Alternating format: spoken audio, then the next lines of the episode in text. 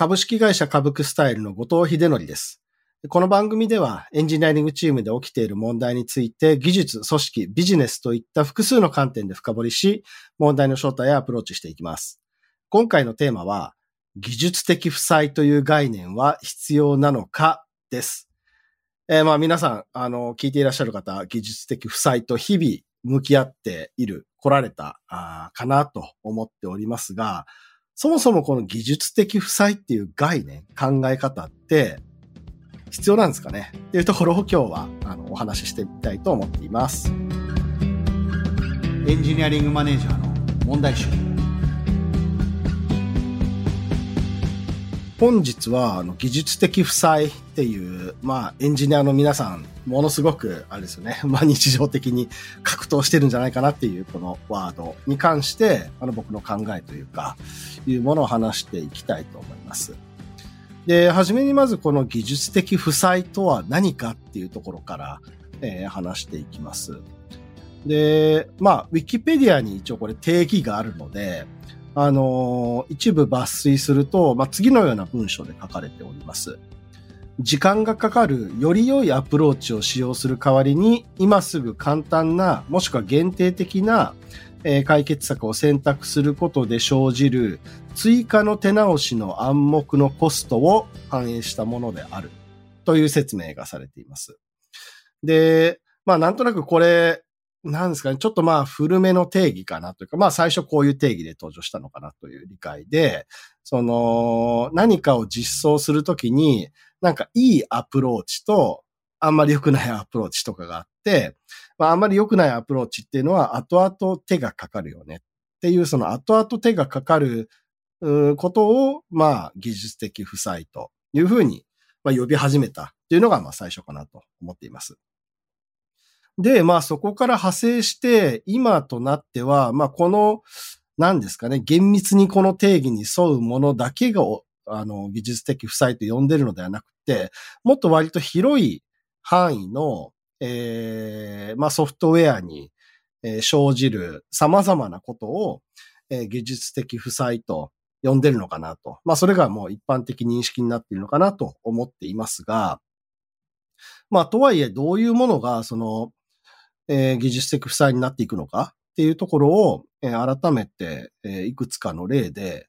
えー、考えてみたいと思うんですけれども、で、まあ、僕の考えで、その技術的負債を、えー、一言で言い換えるとしたら、あこれだよねっていうのがあって、それは何かというと、えー、まあ、メンテナンスのしづらさの度合い。まあ、これかなと思ってます。はい。まあ、もしかすると他の観点をお持ちの方もいらっしゃると思うんですが、まあ、僕的にはもうこのメンテナンスのしづらさ、イコール技術的負債、かなっていうところですね。で、まあ、とはいえそのメンテナンスのしづらさっていうものもいろいろな尺度、観点があるし、まあ、それを生み出すものっていうのもなんか様々なものがあります。で、まあ、あの、オーソドックスにこのソフトウェア、うん、まあ、設計観点っていうんですかね。あの、この技術的負債が語られるのって多くの場合、ソフトウェア設計の、えー、良し悪しみたいなところがあるので、そこから話し始めると、まあ、やっぱりあの、なんていうのかな、まあ、そのソフトウェア設計の原則だったり、プラクティスみたいなものに、えー、沿ってるかどうか。あのー、まあ、これも度合いっていうかいろいろあるんですけれども、あまりにこのソフトウェア設計の、えー、プラクティス原則に沿ってないものは、やはり、えー、一定のメンテナンスしづらさみたいなものが生じるとは思います。なので、えー、このソフトウェア設計の、えー、プラクティスとか原則に沿ってるかどうかっていうところですね。で、これってまあ、その、いろんな設計原則、プラクティスがあったりだとか、あとはまあちょっと違う枠組みかもしれないんですけれども、そのアーキテクチャみたいなものもこの話に入るのかなと思うので、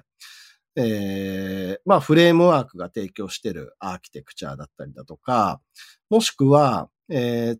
ソフトウェアが扱っているドメイン、固有のなんかこう構造というか、アーキテクチャというか、まあそういうものもあると思いますので、なんかそういうものがそもそもなかったりだとか、まああっても、えー、その業界一般に認知されているような構造から外れているだとか、まあそういったことがあると、えー、メンテナンスしづらさみたいなものを生むのかなと思っています。えー、まあこの辺がまず一番オーソドックスな話なので、あの、競技の技術的負債っていうともうこの辺だけなのかなとは思うんですよね。ソフトウェア設計が、の良し悪しだけ。ただ、えー、っと、もう少し他の要因でも、この技術的負債というか、まあ、僕の言葉で言うとメンテナンスのしづらさが生じるものがあると思っていて、ここはですね、あの、賛同される方がどれくらいいるかわかんないんですが、あの、特に最近のソフトウェア開発では、このあたりが、あの、要因としては大きいと思っているものがあって、えー、一つ取り上げるのは、まあ、人の認知というか、まあ、脳の特徴っていうんですかね。最近言われたりするのが、やっぱり認知の負荷が大きすぎるものってどうしても扱いづらいので、えー、認知の負荷をできるだけ下げるような、なんていうのかな、まあソフトウェアの設計だったりだとか、えー、チームの構造だったりだとか、まあそういうものを設計していきましょうっていう、うところがあったりします。まあ人間の脳で同時に扱えるような、その物事の大きさっていうんですかね、複雑度合いというんですかね。まあ、そういうのが限られているので、まあそのサイズに合わせていきましょうみたいな話が、あの、いろんなところからされていたりします。で、その人間の認知みたいなものの特徴を考えると、なんていうのかな。えー、っとですね。まず人間ってすごく忘れやすい生き物なのかなと思っています。これはまあ人によってあの程度が違うところはあるんですけれども、やっぱり一定なんか忘れていくし、あとは、その、なんていうのかな。あの、一度扱ったものをなんか完璧にずっと記憶し続けてるというか、脳にずっとフレッシュな状態で置いておくっていうことってなかなかできる人そんなにないと思うんですよ。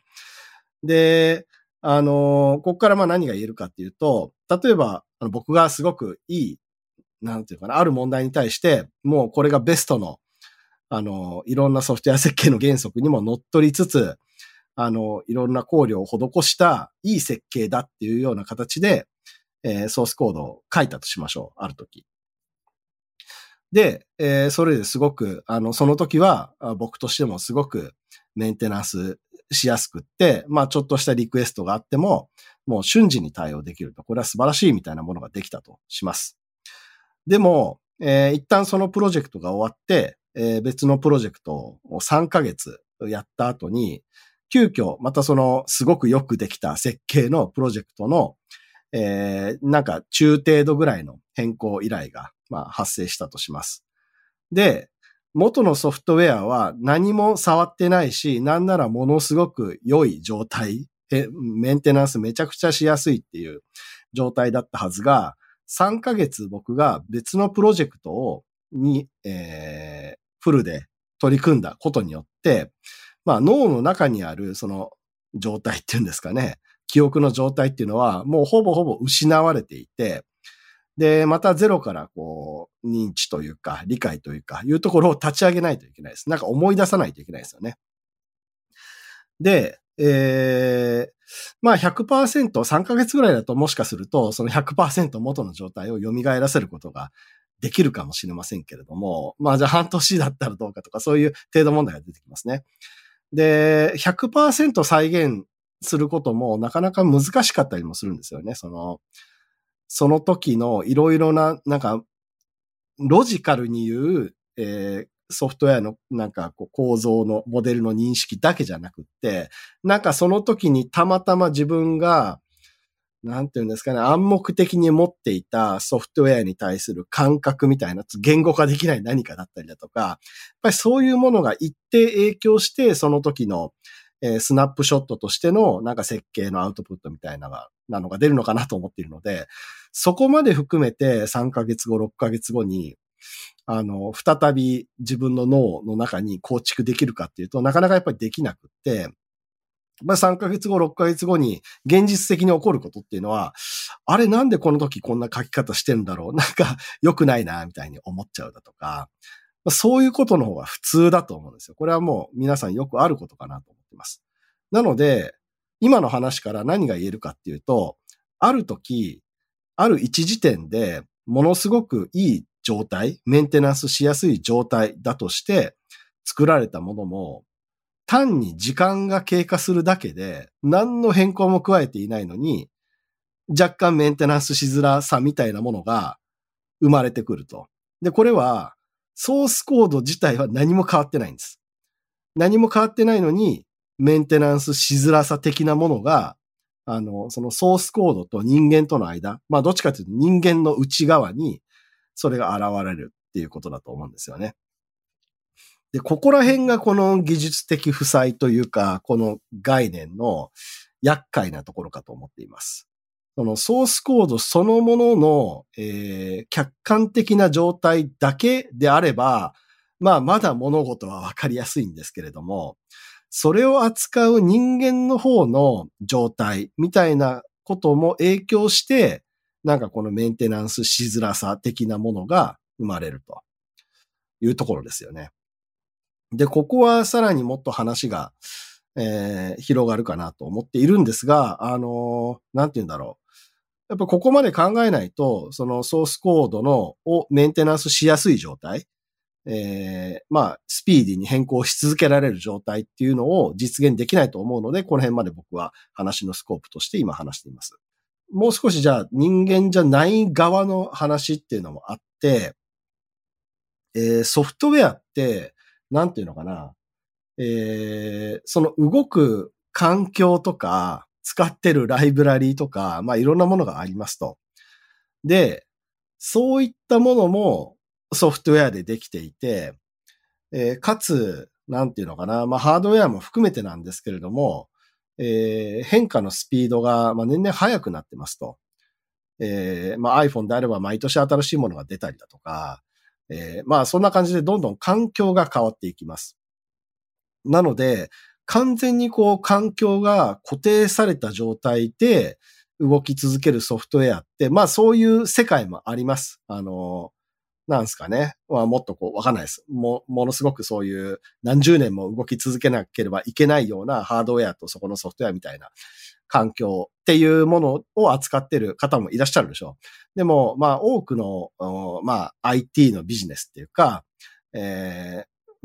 多くの方が扱ってるところってそういうところじゃないのかなと思っていて、よりやっぱりいろんなものが、えー、もう毎年毎年、毎月毎月ぐらいのペースで変化していきますと。で、そうすると、まあこれもさっき話した人間の脳と似たような話になるんですけれども、ソフトウェアそのものは何も変更していないんだけれども、3ヶ月、6ヶ月すると、まあ理解しづらいというより、メンテナンスしづらいというよりは、まあ動かなくなるとか、まあそういうことが発生するんですよね。まあ何か変更依頼があっても、まずその動かない部分というか、えー、なんかバージョンアップとかをしないといけない部分っていうのがあって、それに伴って変更するってことになるので、まあトータルで見るとこう、なんか変更の作業量が増えるっていうのはイコール、えー、メンテナンスしづらいっていう特徴を生み出すというところもあったりします。なので、その人間側の側面もあれば、そのソフトウェアを動かしてる、取り巻く環境っていうんですかね。そっち側の側面でも、あの、ソフトウェアの変化は一切ないのに、メンテナンスのしづらさが、えー、どんどん生じてくるというのが、えー、なんていうのかな。まあ、もうある種、今、我々が扱ってるソフトウェアのこう常識として、えー、存在する状況なのかなと思うんですよね。まずそういうものが、なんていうのかな、ちょっとコンテキスト広げすぎかもしれないんですけれども、まあ、いわゆる技術的負債、まあ、僕の言葉で言うとメンテナンスしづらい状況なのかなと思っています。ここから、まあ発展して、その僕が今回話したいことに移っていくんですけれども、あのー、この技術的負債っていう言葉ですね。若干ちょっと僕発音しづらいんですけど、この負債という言葉って、もうあんまり、なんていうのかな、この今僕がいろいろ話した事態ですね。なんかこうソフトウェア開発で発生するこの物事というか、メンテナンスしづらくなる状態、なった状態って、なんかこの技術的負債みたいな概念をなんか使わなくても説明できるというか、むしろ技術的負債っていう言葉を使うことによって、なんか良くない状態が生じてしまうんじゃないかというふうにも思っています。で、まあ、この良くなさそうなことをいくつか、えー、僕の観点でお話しするんですが、まあ、まずこの、先ほどの話からつながる部分でもあるんですけれども、なんかその技術的負債のような、そのメンテナンスしづらさみたいなものって、ソフトウェアの中のなんか特定のこの部分はメンテナンスがしづらくて、で、他の部分は、えー、メンテナンスしやすいです。っていう、なんかこう、二項対立的な白黒みたいな状態ではないと僕は思ってるんですよ。まあ、ある瞬間瞬間で見たら、あの、ここがメンテナンスしづらい。それ以外はメンテナンスしやすいって言えるかもしれません。でもさっき僕が話したように、時間が経つと、そのメンテナンスしやすかったところすらメンテナンスしづらくなったりするわけですね。っていうふうに、この白黒がはっきりしない、えー、物事だと思うんですよ。このメンテナンスしやすいかしづらいかっていうと。っていうところから、そのなんか技術的負債って、なんとなく、その、まあもともとこう、借金みたいな概念のところから来てると思うんですよね。それはもう借金なのか、借金じゃないのかってもう、えー、イエスかの白黒がはっきりする世界から来てるメタファーなので、なんとなくその白黒はっきりした、えー、概念っていうのをソフトウェア開発の中に、この技術的負債っていう概念が、なんか余計に取り込んでしまうんじゃないのかなと思うわけです。なので、ここは負債です。ここは負債ではないっていうような、そのラベリングっていうか、二項対立的な物事の見方っていうのが、僕としては適切ではないと思っているので、まあ、その意味であまりこの言葉は使わない方がいいんじゃないのかなっていうのが一つあります。で、それからですね、まあそもそものその負債っていう名前を、の与え方っていうんですかね。まあ確かこれマーティン・ファウラーがつけたのかな？だと思うんですが、まあある種分かりやすさはあります。なんかこう、良くないものっていうのの代表例として、まあ負債っていう別の世界のえー、物事を持ち込んで説明した。メタファーなんですよね。あの、元々の世界で、まあ、お金の世界の方で使われてた負債っていう物事の本質とはあんまり関係ないです。このエンジニアリングの世界で言ってる技術的負債っていうのは。なんとなくこの雰囲気として似てるから 説明しやすいから使われてるっていうのはメタファーですよね。で、どうもですね、この負債っていう言葉自体がその僕の考えてる、僕の認識してるようなこのメンテナンスしづらさをうまく説明しないだったりだとか、もしくはバッドケースとしては、なんなら全然逆にこう認識されるというか、全く通じないというかね、そういうことも、あの、引き起こす概念だったりするかなと思っていまして、例えば一つ、え顕著な例をまずお話しすると、この負債って、えー、まあ会社を経営してる人とかであれば、えー、なんでしょうね。まあも、もちろん無借金経営っていう会社もありますが、まあ多くの会社は、えー、何らか銀行だとか、まあそういうところからお金を借り入れをして、まあ一定の利子を払いながら、まあそれを元手にしながら、こうビジネスを伸ばしていくっていうことをします。で、この負債、そのお金の方ですよ。えー、この負債って悪いもんなんですかっていうと、でも経営者とか別にそれ悪いもんだと思ってないはずなんですよ。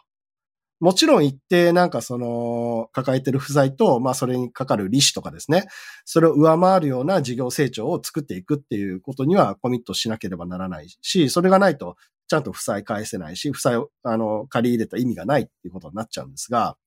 まあそれでもやっぱりこうビジネスのスピードを上げるだとか、いう局面では、この負債というか、なんていうんですかね。まあお金を調達してくるっていうことが非常に重要になってくるので、それ自体が悪いものっていうことにならないんですよね。むしろ、その負債、まあ調達何らかの形で調達ですね。あの、借り入れっていう形でお金を調達してきて、ビジネスを伸ばすっていうことがなんなら、まあ CEO とか CFO とかの、えー、役割の重要な役割の一つでもあったりするんです。なので、まあそういう人たちに、そのソフトウェアの中に負債があるんです。これが悪いんです。これなくさなきゃいけないんですっていうふうに説明しても、何言うとんねんっていう感じになると思うんですよ。これは実際僕の、あの、前職とかでも、あの、あった話ですね。なので、あの、ソフトウェアのエンジニア側の観点で、なんていうかな、立った時に、そのソフトウェアの、えー、現在の状態、何が問題なのかっていうことを説明するときに、まあ、負債があるんです。みたいな一言では、えー、おそらく経営者とかには話が通じないですね。それは経営者が IT のことを分かってないとか、そういうレベルではなくって、そもそも負債というメタファーが良くないんです。で、それに加えて、まあ、負債だからダメっていうのって、もうなんかこう、ある種、あの、思考停止してる状態ですよね。だから、負債だからダメなんです。ではなくって、別の言葉で何がダメなのかっていうのを、まあ、ダメというか、あまり良くない状態ですっていうことを説明できるべきだと思うんですよ。それは、えー、頻繁に変更するモジュールだとかがあって、そこが何か、あの、当初の設計意図としては何でしょうね。仮に、こう、縦割りのような、えー、設計をしたとして、でも変更要求は、こう、横に横断するような変更要求が多いから、いつも、こう、縦に割ったところを横断していっぱい変更しなくちゃいけないんだと。だからこの設計は、今となっては、えー、結構手間がかかる設計になってます。だからこれ直した方がいいです。みたいな説明ってできるわけですよね。それをなんか、あの、いや、これが技術的負債ですみたいなのって、やっぱり、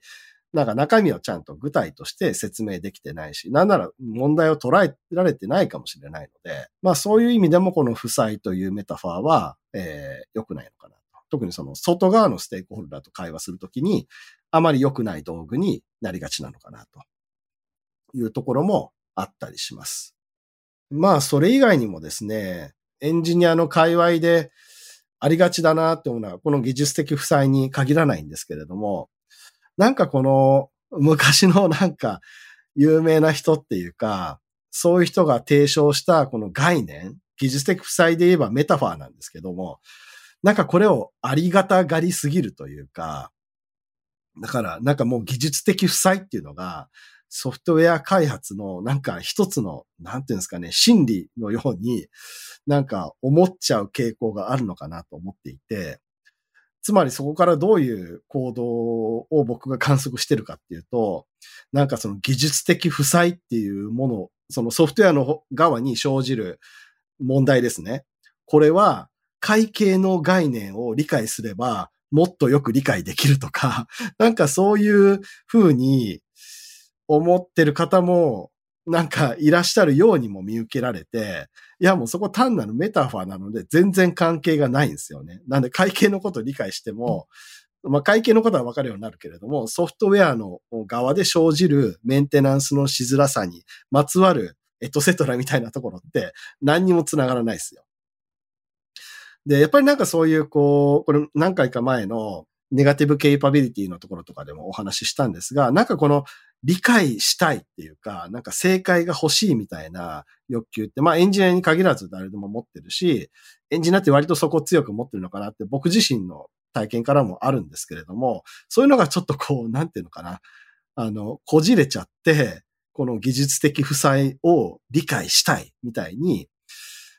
ある種空回りしてしまうこととかがあるのかなと思っていて、なんかそういうのって僕はもう、無駄だと思うんですよ。やめた方がいいと思うんですよ。だそういうことじゃないし、な、なんならもうこの技術的負債という言葉を使わずに、えー、どういう問題なんですかっていう具体のところにフォーカスして、えー、いろいろなものを見つめた方が圧倒的に生産的だと思うので、そうした方がいいなと思っています。なんでまあいろいろこう害がある言葉かなっていうのが僕の今主張したいことですね。まあ、最後に、あの、まとめのような感じで僕が言いたいのは、まあ、この技術的負債っていう言葉はもう使うのをやめましょうと言いたいです。この言葉を使わなくてもソフトウェアそのものだったり、ソフトウェア開発っていう、まあ、エンジニアの活動ですね。そこで生じてる問題っていうのは、まあ、基本的には説明可能だと思っています。むしろ、その、技術的負債という言葉を使わずに説明した方が、まあ、自分たちの解像度も高まるし、えー、まあこれに関わってる経営だとか、その周りのステークホルダーにもより説明しやすくなる、うん、と思っています。なので、えー、まあその意味でもまず使わない方がいいと思っていますし、あとまあ、あのー、最初の方で説明したように、負債負債みたいな感じで、もう騒ぐこと自体もやめた方がいいと思っていますて、当たり前のように、このメンテナンスしづらさって、えー、ソフトウェア開発をやっていると、もう発生してくるんですよね。最初の方に僕が話したように3ヶ月、6ヶ月経つと、もうなんかメンテナンスしづらくなっちゃってると。で、それがもう当たり前なんですよ、ソフトウェアの世界って。なので、あの、もうそういうのはなんか負債みたいな、なんか悪みたいに決めつけるんじゃなくって、もうソフトウェアって自然とそうなるもんですと。なので、それを前提にしながら自分たちの日々のソフトウェア開発の中で何をしていけばいいのか、なんかメンテナンスしづらいところはちょこちょこ直しましょうだとか、その、できるだけノータッチで忘れてしまうみたいなことを減らすように、まあ常にちょこちょこいろんなところを触りましょうだとか、まあそういった技術的負債と決めつけないことによって、よりこうポジティブに、えー、このなんかメンテナンスしづらさが生じる事態に対して対処していくことができるんじゃないのかなと思っているので、なんか繰り返しになっちゃいますけれども、もうこの技術的負債という言葉は使わずに、えー、まあソフトウェア開発のもう一部なんです。当たり前のことなんですっていうふうにして、えー、日々、まあより良いエンジニアリングをしていくっていうことが、まあ今回の私からの提案になります。はい。というわけで、えー、今回は技術的負債について、あの自分の考えみたいなものを話しました。で、まあ、こんな感じでですね、当たり前になっちゃってる概念だとか言葉っていうものも、やっぱり時間が経つと、あの、使えなくなってくるだったりだとか、まあそういうものってあると思うんですよね。で、そういうものに関して、なんかその素朴な疑問を持つことって全然悪いことじゃないと思うので、まあ私自身も改めて自分の理解の中をいろいろ点検するというか、この概念って今であれば本当に同じように言えるんだっけ？とか、まあそういう問い直しっていうんですかね。みたいなことを、あの、改めていろいろやっていきたいなとも思っています。さて、この番組では感想や質問、リクエストなどお待ちしております。番組詳細欄にあるリンクよりお気軽にご投稿ください。ツイッターではハッシュタグ EM 問題集をつけてツイートしてください。EM はアルファベット、問題集は漢字でお願いします。そして Apple Podcast や Spotify の Podcast ではレビューもできますので、こちらにも感想を書いてもらえると嬉しいです。お相手は株式会社株クスタイル COO 兼 CTO の後藤秀則でした。